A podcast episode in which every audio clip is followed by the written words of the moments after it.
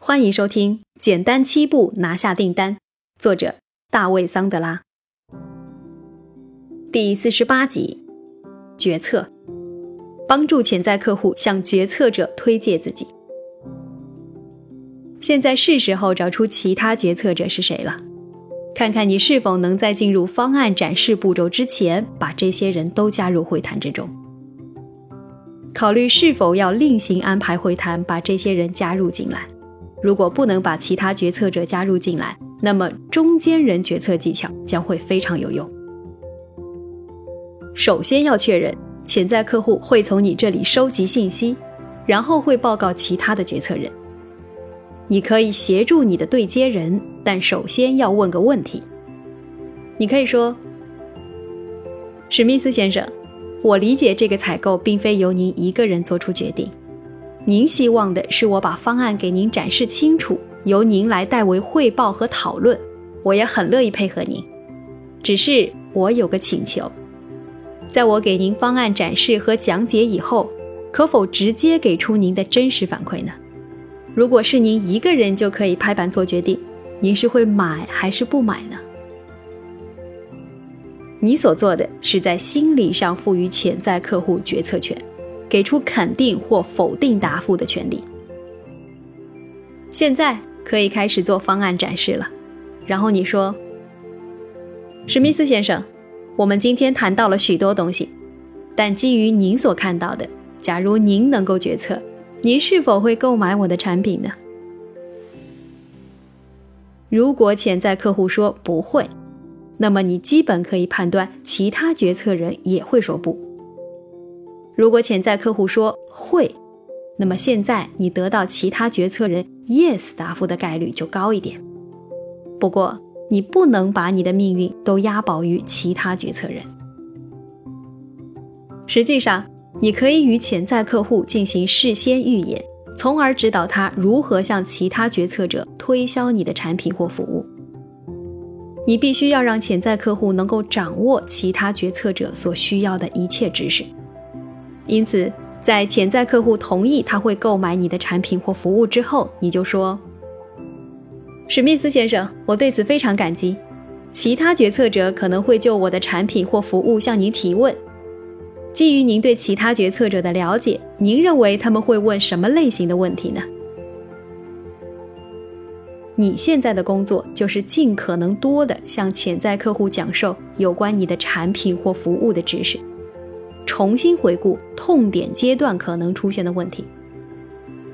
你必须帮助潜在客户从其他决策者的角度看待痛点，因为痛点对不同的人是个见仁见智的问题。你还需要回顾钱的问题。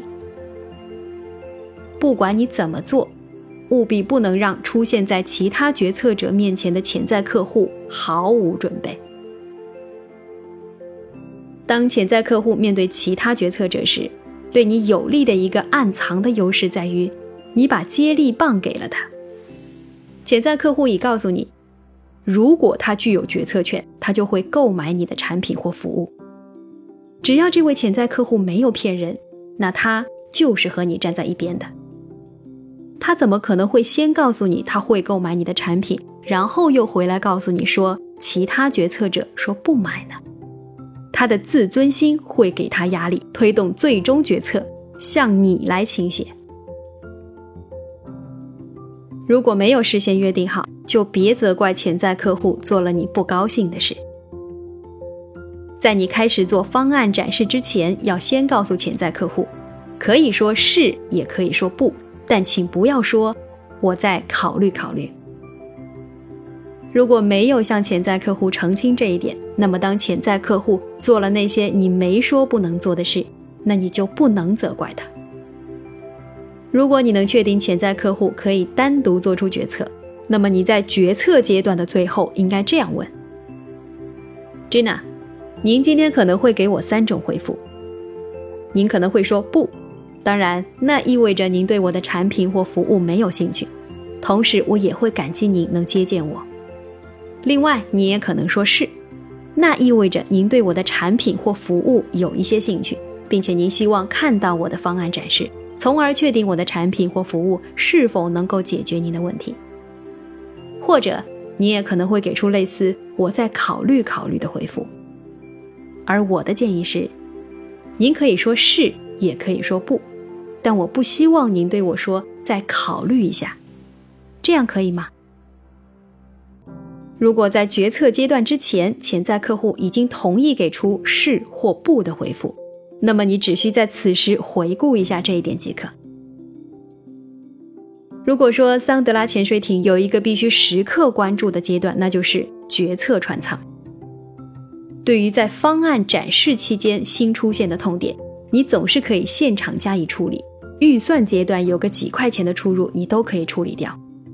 但如果你在决策阶段不能坚守立场，一味的迁就客户，那么你每次都会反受其害。比如潜在客户说：“好，我确实想要消除我的问题，钱不是问题，但我不想仓促决策。”潜在客户这是在告诉你，我可以自己进行决策。或许你忘了问潜在客户，Henry。我知道您有能力做决策，但是您愿意做出决策吗？